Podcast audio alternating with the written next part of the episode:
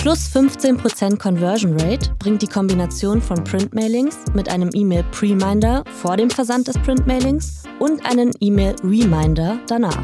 Das geht aus der CMC Printmailing-Studie 2021 zur Bestandskundenaktivierung hervor.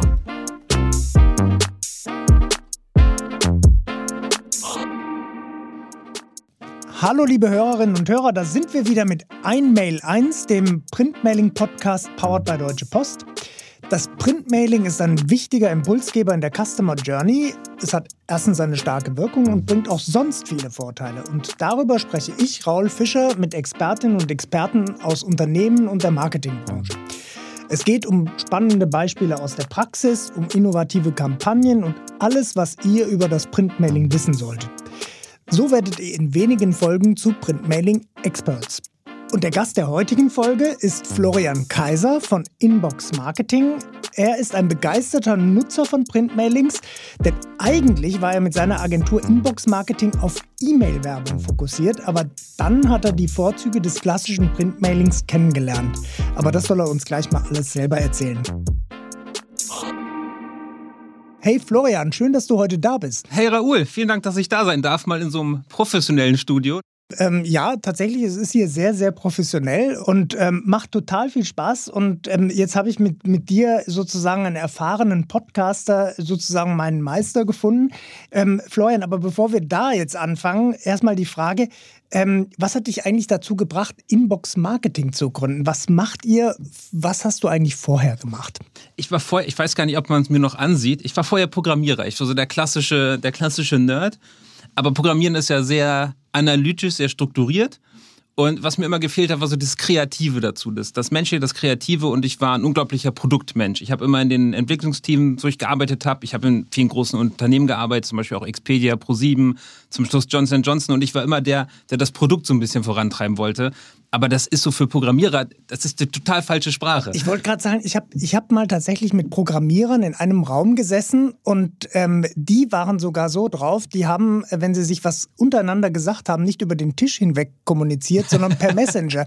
Also auf Programmierer wäre ich jetzt bei dir überhaupt nicht gekommen. Ja, das, wenn ich dir Bilder vor fünf Jahren zeige, dann würdest du deine Meinung da nochmal ändern, da bin ich mir ziemlich sicher.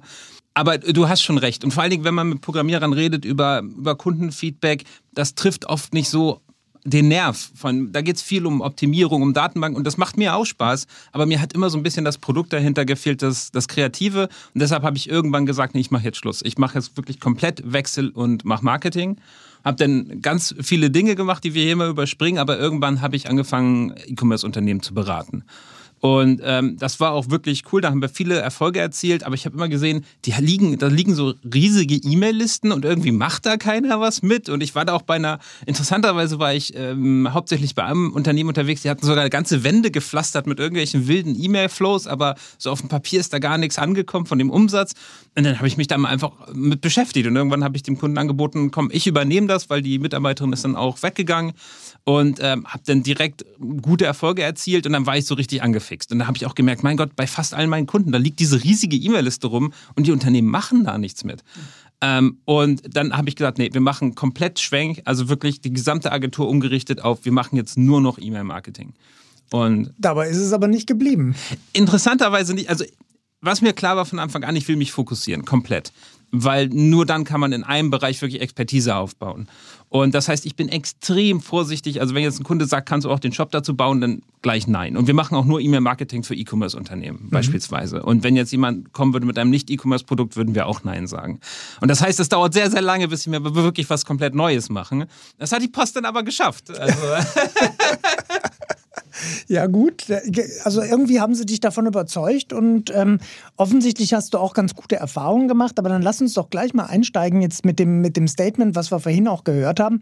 Das Eingangsstatement, ähm, wenn Printmailings mit E-Mail zusammenspielen, steigt die CVR, also die Responsequote, ähm, noch einmal um 15 Prozent. Die äh, Zahl stammt übrigens aus der CMC Printmailing-Studie zum Thema Bestandskundenaktivierung von 2021. Deckt sich das mit deinen Erfahrungen? Komplett. Ich, ich würde auch 20,3 draus machen. Das ist okay. eine Case Study, die wir gemacht haben. ja. Da waren 20,3 Prozent. Äh, interessanterweise, ich, es ist ja nicht der erste Podcast, den ich mache. Ich ah, hatte okay. ja mal die liebe Lara von ja. der Post okay. bei mir. Und interessanterweise, der Podcast bei uns, der war aufgebaut mit E-Mail versus. Printmailing. Ja. Und das ist der völlig falsche Weg, weil genau was diese Studie sagt, es ist ein Zusammenspiel aus beiden.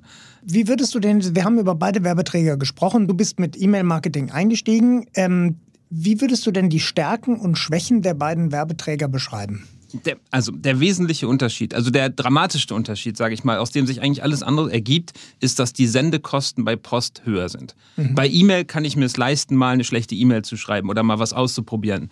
Ähm, bei Print muss ich da vorsichtiger sein. Und außerdem ist es auch so, wenn ich jetzt jemandem Kunde mit einer E-Mail zum Beispiel zum Kauf bringen kann, und ich hätte das gleich auch bei einem Briefmailing machen können, dann ist das Briefmailing teurer für mich. Also mhm. dieser Kauf hat mich einfach mehr gekostet.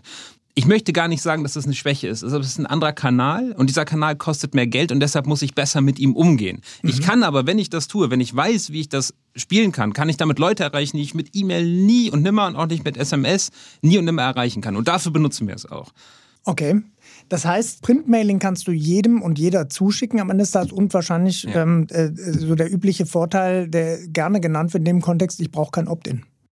Man braucht kein Opt-in, das ist sicherlich ein großer Vorteil. Es gibt, also wenn man jetzt auch zum Beispiel auf die Neukundenakquise geht und so weiter, da gibt es noch viele Themen, wo das nicht ganz so zutrifft, was ich gerade gesagt habe. Ich habe mich jetzt wirklich, wenn man davon ausgeht, ich habe eine Kundenliste, ich schicke denen jetzt eine E-Mail oder einen Brief, ist wirklich der Hauptunterschied. Brief kostet etwas. Es ist pro Empfänger viel, ja. viel, viel, viel teurer als die E-Mail und daraus ergibt sich alles andere. Aber du hast recht, ich kann damit Leute erreichen, die ich sonst nie erreichen könnte. Und die Wirkung ist wahrscheinlich auch ein kleiner Unterschied, oder? Das hängt darauf an, was man tut, wen man anschreibt. Ein wirklich deutlicher Unterschied ist, Briefmailings sind Langläufer. Also ja. wir messen ja den Umsatz. Ähm, und da sieht man, da haben wir dann so einen Graph, der dann zeigt Tag 0 bis quasi Tag, kann alles sein, bis 180 Tage.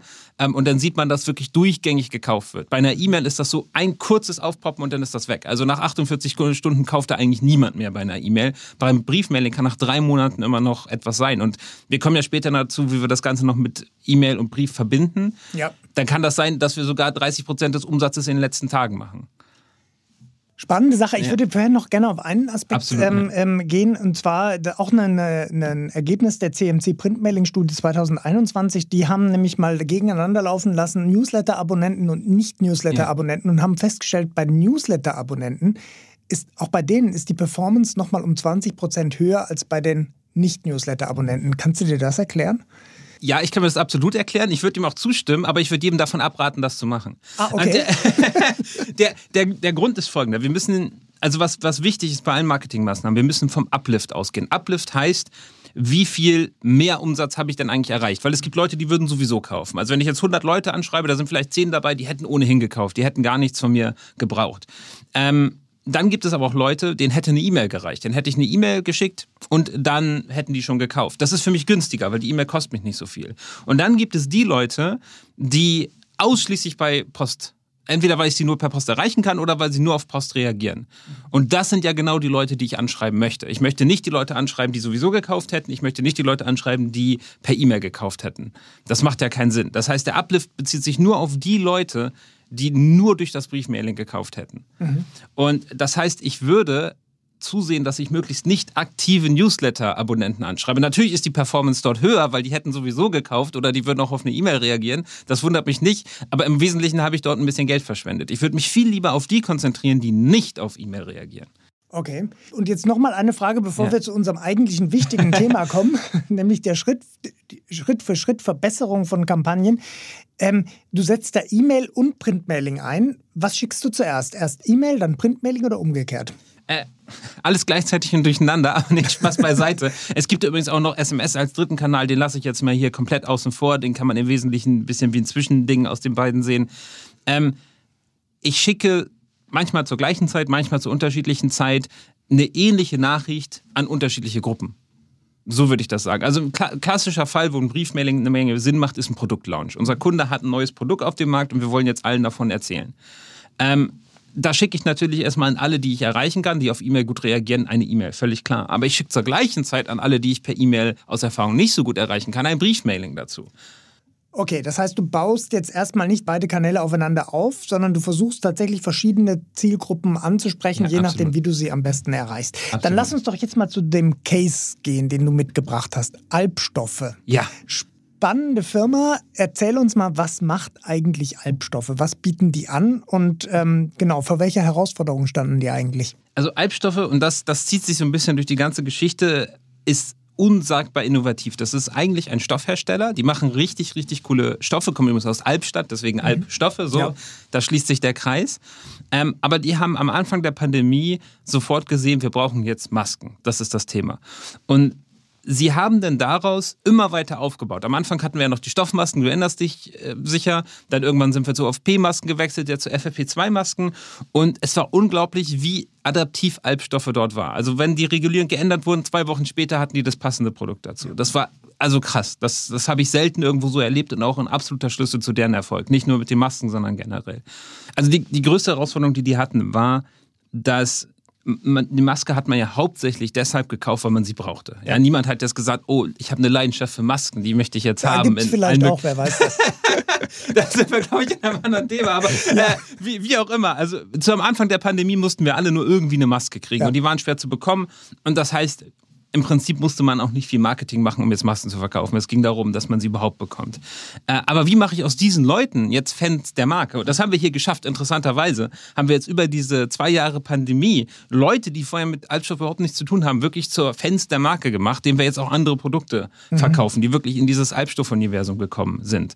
Ähm, und das, das war die Herausforderung. Und das und jetzt habt ihr im Grunde nach zwei Jahren habt ihr ähm, einen Werbeertrag, also einen Return on Advertising Spend, wie das dann ähm, auf Neudeutsch so schön heißt, ähm, von 1453 Prozent erreicht. Also für einen eingesetzten Werbeeuro 14,53 Euro Umsatz. Und das interessiert mich jetzt. Wie habt ihr das in diesen zwei Jahren ähm, so hingekriegt?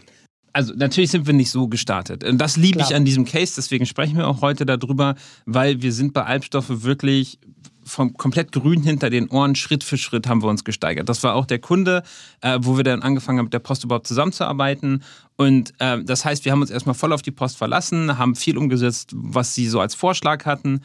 Und das hat auch in Ordnung funktioniert, aber dann haben wir angefangen, so, dann waren wir so ein bisschen angefixt. Ja. Also das erste Briefmailing, das war für uns so, wir machen das mal und schauen mal, wie es so funktioniert. Okay, funktioniert gut. Und dann wurde das so langsam, ist das so in unserem Kopf gereift, was man damit eigentlich alles machen könnte. Und dann kamen so die Ideen, lass uns doch mal ausprobieren, das und das und das und das. Und das genau möchten wir jetzt genauer wissen. Das, bitte das und das und das und das etwas, etwas konkreter. Was war das, das und das und das? Okay, also es gibt ja zwei große Fragen bei Postmailing. Was schicke ich und an wen schicke ja. ich? Und bei beiden ist genau das dasselbe passiert. Also wenn man das, das Briefmailing, das erste sieht, was wir gemacht haben, zu jetzt das letzte, die sehen recht ähnlich, aber im Detail ist alles unterschiedlich. Okay. Weil wir sehr, sehr, sehr viele Learnings. Wie tief möchtest du reingehen?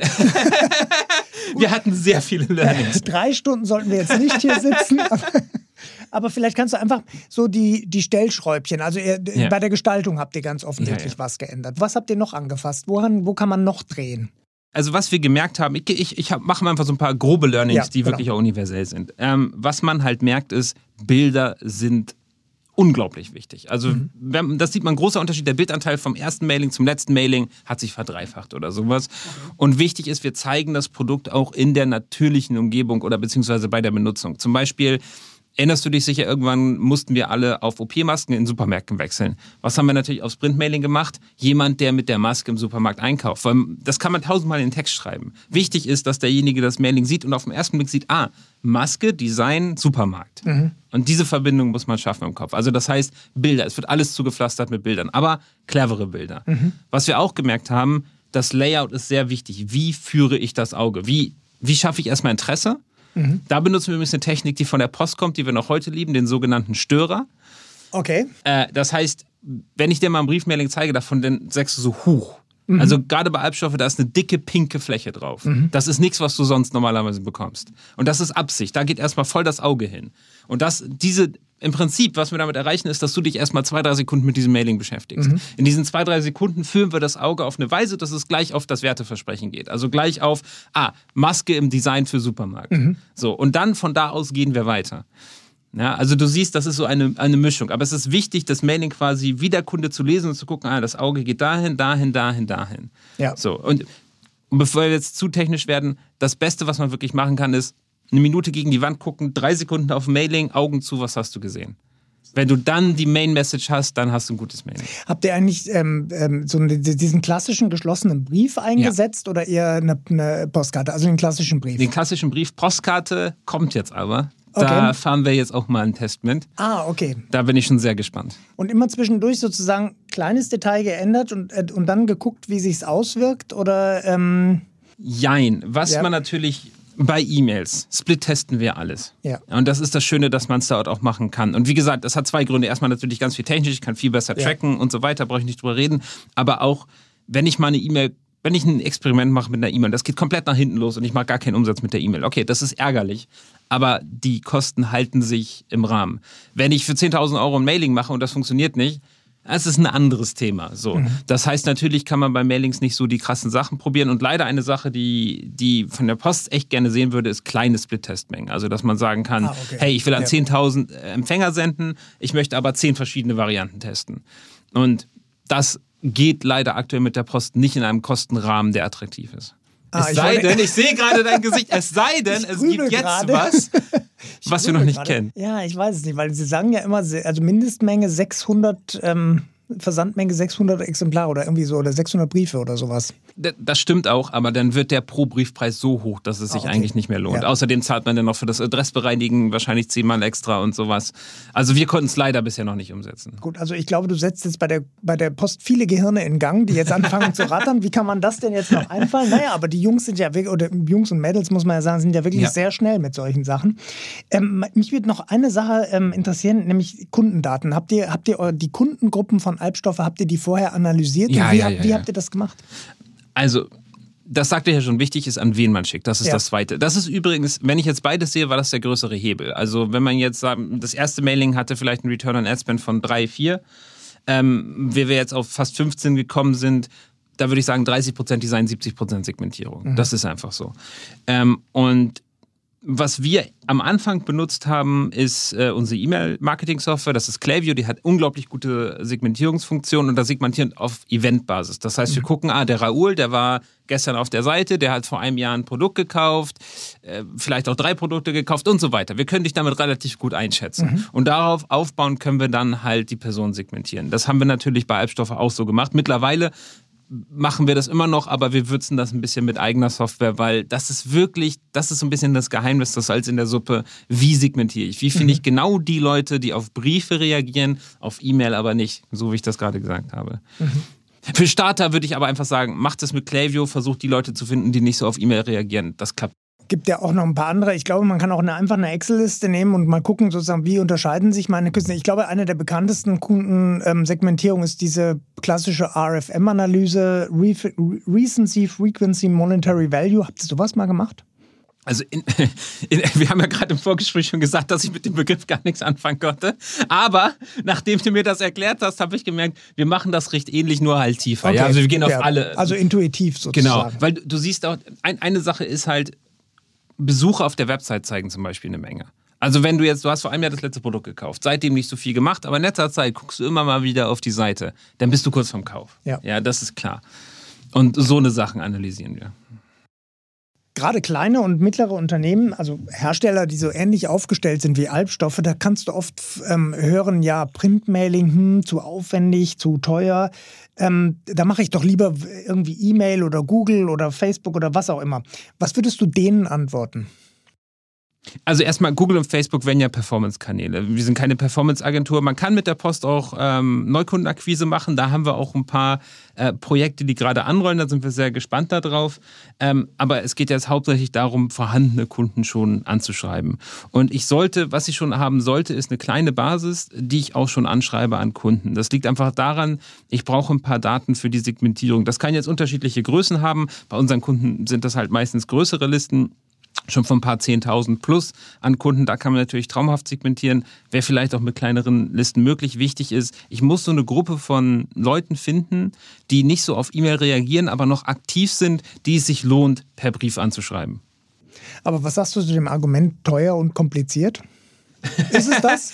also teuer ist ja, ich meine, wenn man auf den Return on Net Spend guckt, sieht man ja, es, geht, es ist ja letztlich egal. Und wenn ein Brief 100 Euro kosten würde, wenn er 1000 Euro an Umsatz reinbringt, dann ist hat es sich gelohnt. Ja. Genau, also was ist teuer? Wichtig ist die Performance, das muss am Ende stimmen. Ja. So, und die stimmt mit der Post. Also absolut bei den Zahlen. Und übrigens, ich meine, klar, äh, fast 15, das ist schon am oberen Ende, aber wir machen das auch für andere Kunden. Wir liegen immer im Bereich von 5, 6. Das heißt, das ist in jedem Fall profitabel. Also mhm. teuer, Quatsch. Mhm. Und kompliziert? Die Post digitalisiert ja gerade viel. Und wir ja. warten auch sehnlich darauf, dass es einfacher wird. Aktuell ist es so, und das sehe ich als Vorteil und als Nachteil. Man muss sehr viel persönlich machen, sehr viel mit E-Mails, manchmal auch telefonieren. Also das könnte schon ein bisschen komplizierter werden. Der Vorteil ist aber auch, da arbeiten Menschen, die einem auch helfen. Also wir hatten schon auch Fälle, wo die Post zum Beispiel gesagt hat, da ist irgendwas schiefgelaufen. Guckt euch das lieber nochmal an, bevor wir das jetzt drucken und verschicken. Ja? Oder wir hatten, ähm, wir hatten Mitarbeiter von der Post, ähm, die, die sich das Mailing angeguckt haben und nochmal Feedback gegeben haben. Das war am Anfang wirklich Gold wert. Jawohl, du, dann lass uns jetzt einfach mal an der Stelle sozusagen zum Ende kommen und im Grunde genommen mal nochmal drei ganz konkrete Tipps für unsere Hörerinnen und Hörer. Erstmal allerwichtigste Frage, was muss im Vorfeld geklärt werden? Also im Vorfeld geklärt werden hauptsächlich sind Leute da, die auf Brief gut reagieren. Ja. Wie, wie kann ich das im Vorfeld klären? Also ich sollte schon irgendeine Form von E-Mail-Marketing zum Beispiel haben, wo ich sehe, wer reagiert auf meine E-Mails und wer nicht. Ja, okay. das, das kann auch im Prinzip jede E-Mail-Marketing-Software, wenn man Klaviyo hat, kann, geht das noch viel, viel besser. Aber im Prinzip muss ich mir nur gucken, gibt es jetzt Leute, die theoretisch kaufen würden, aber über E-Mail nicht so reagieren. Oder sich vielleicht auch abgemeldet. Ah, okay, also du meinst, man soll testen, wer reagiert nicht auf die E-Mail und dann hier die postalische Adresse. Oder die, die sich abgemeldet haben. Übrigens ja. ein großer, großer Irrtum. Ähm, da haben wir oft äh, auch mit unseren Kunden so ein bisschen zu diskutieren, ja. ist, warum sollte ich denn jemanden anschreiben, der sich abgemeldet hat? Der hat ja offensichtlich kein Interesse an mir. Ja. Und das ist völlig falsch. Der hat kein Interesse an dir, sondern er hat kein Interesse an E-Mail. Also von diesem Return on Ad Spend fast 15 da war ein großer Teil der Leute abgemeldete Newsletter. Mhm. Und da kommt auch kein böses Feedback oder sowas, sondern die Leute reagieren da super drauf. Also, wichtig ist, ich sollte eine Gruppe von Leuten haben, die nicht so auf E-Mail reagieren. Genau, und die schreibe ich dann mit dem Printmailing an und ja. jetzt ein ganz einfacher Kniff noch, wie, wie ich meine Kunden ähm, analysieren und segmentieren kann. Also nicht jeder hat Lust, irgendwie mit dem Kopf in, in Data Science reinzuspringen. Wie kann ich, wie, wie kann ich Kunden einfach, einfach analysieren? Also wenn man wirklich gar keine Lust auf Analyse hat und da auch keinen Experten zuholen möchte, nimmt die abgemeldeten Newsletter zum Beispiel, aber reduziert sie auf die, die sich im letzten Jahr oder in den letzten sechs Monaten abgemeldet okay. haben. Das wäre generell ein Tipp. Oder jemand, der keine E-Mail mehr öffnet. Das kann, das kann, die meisten E-Mail-Software kann das, dass ich gucke, wer hat in den letzten vier Monaten keine E-Mail mehr geöffnet. Mhm. Hat aber davor was gekauft. Ja? Also wir wollen aktive Leute, aber die Leute, die jetzt auf E-Mail nicht mehr reagieren. Mhm. Das ist nicht so, das ist nicht so schwer. Und wie würdest du das Einstiegssetup einer solchen Kampagne ähm, ähm, festlegen? Was würdest du empfehlen? Wie fängt man an, bevor man anfängt, an irgendwelchen Schrauben zu drehen? Also, das ist ja der schöne Vorteil einer Post, den ich gerade genannt habe. Die Post gibt einem viel vor, wie so ein Printmailing generell aussehen kann. Mhm. Und das funktioniert auch, das ist, das ist alles gut. Das ist vielleicht noch nicht Return on Ad Spend von 15, aber das ist auf jeden Fall, für den Start ist das super. Und wir haben auch gerade von unserem Kundenberater damals so unglaublich viele tolle ähm, so viel tolles Feedback bekommen. Also das war, das war wirklich Gold wert. Ähm, das heißt, damit kann man auf jeden Fall schon komplett starten. Wenn man dann seine Liste hat, Basismailing, good to go. Und dann Schritt für Schritt im Grunde genommen immer mal wieder eine kleine Stellschraube äh, verdrehen, gucken, wo man optimieren kann. Und ähm, wie habt ihr eigentlich damals den Erfolg gemessen? Wahrscheinlich durch einen einfachen Gutscheinkonto, oder? Genau, also wir haben unterschiedliche Varianten probiert, weil man hat ja leider nicht so Öffnungsrate ja. und Klickrate, geht ja nichts los, wenn man das Brief, einen Brief öffnet oder so, das wäre schön. Ähm, was, was wir genommen haben, sind einerseits Gutscheincode. Wichtig hier ist nicht nur auf den Gutscheincode insgesamt zu gucken, weil man hat ja eigentlich nur die ja. Umsatzzahl, sondern auch wer hat gekauft, wann hat er gekauft, auch so über die Zeit, dass man sieht, wann ist was gekauft wann ist vielleicht was passiert. Das kann einem sehr viel Aufschluss darüber geben, was eigentlich mit dem Mailing passiert ist. Das zweite, was wir probiert haben, ist ein QR-Code. Der wurde so wenig genutzt, dass das eigentlich nicht aussagekräftig wird. Aber es hat einen riesen Vorteil, wenn ich einen QR-Code habe. Ich kann nämlich sehen, wer den scannt. Und das ist schon mal ein Datenpunkt mehr. Mhm. Also kann man mal ausprobieren, wenn der gut genug genutzt wird, kann das eine super Datenquelle sein, zumal ich auch, jeder, der den QR-Code scannt, kann ich danach auch checken. Ja. Natürlich mit UTM-Parametern oder ähnlichem kann ich dann nachher sagen, ah, der hat gescannt, der hat gekauft, der hat nicht gekauft, der war so lange auf der Seite, im Schnitt. Das bringt eine Menge. Mhm. Ja, super, das waren jetzt sogar vier Takeaways. Also Ach. heute Wahrscheinlich, wenn wir nur eine halbe Stunde reden, gibt es auch noch ein paar mehr, aber das können wir leider nicht. Ich fasse das mal zusammen und du ergänzt bitte oder korrigierst gegebenenfalls. Also, erster wichtiger Punkt, E-Mail versus Printmailing wäre der falsche Weg, weil einfach beide gut zusammenspielen. E-Mail ist zwar günstiger auf der einen Seite, aber das Printmailing erreicht eben jeden und jede und ist ein Langläufer, wirkt also besonders lange. Und jetzt kommen wir zu dem Case Albstoffe, den du mitgebracht hast und wo ihr die Kampagne ja Schritt für Schritt verbessert habt. Das erste wichtige Learning, ähm, es ist wichtig, die Kunden im Vorfeld zu analysieren, um ähm, herauszukriegen, wem man was am besten zuschickt. Also es gibt ja Leute, die haben sich vom Newsletter abgemeldet, aber die können dann durchaus empfänglich für ein Printmailing sein. Zweiter Punkt, was schicke ich? Da sind Bilder sehr wichtig, vor allen Dingen Bilder, die das Produkt in der Nutzung zeigen. Also bei Albstoffe zum Beispiel habt ihr dann die Masken beim Tragen im Supermarkt gezeigt. Das Layout, wie führe ich das Auge? Dabei spielen zum Beispiel Störer eine wichtige Rolle. Da war ein Tipp, habe ich so mitgenommen von dir, dass man immer wieder das Printmailing so lesen soll, wie es der Kunde am Ende sieht. Und dann Gutscheincode, auch natürlich ein ganz wichtiger Punkt. Da habt ihr bei Albstoffe eben regelmäßig den Rücklauf analysiert. Wer hat was wann gekauft? Und ähm, da war ein weiteres Learning. QR-Codes sind zwar ähm, ähm, modern, aber werden gar nicht so viel genutzt.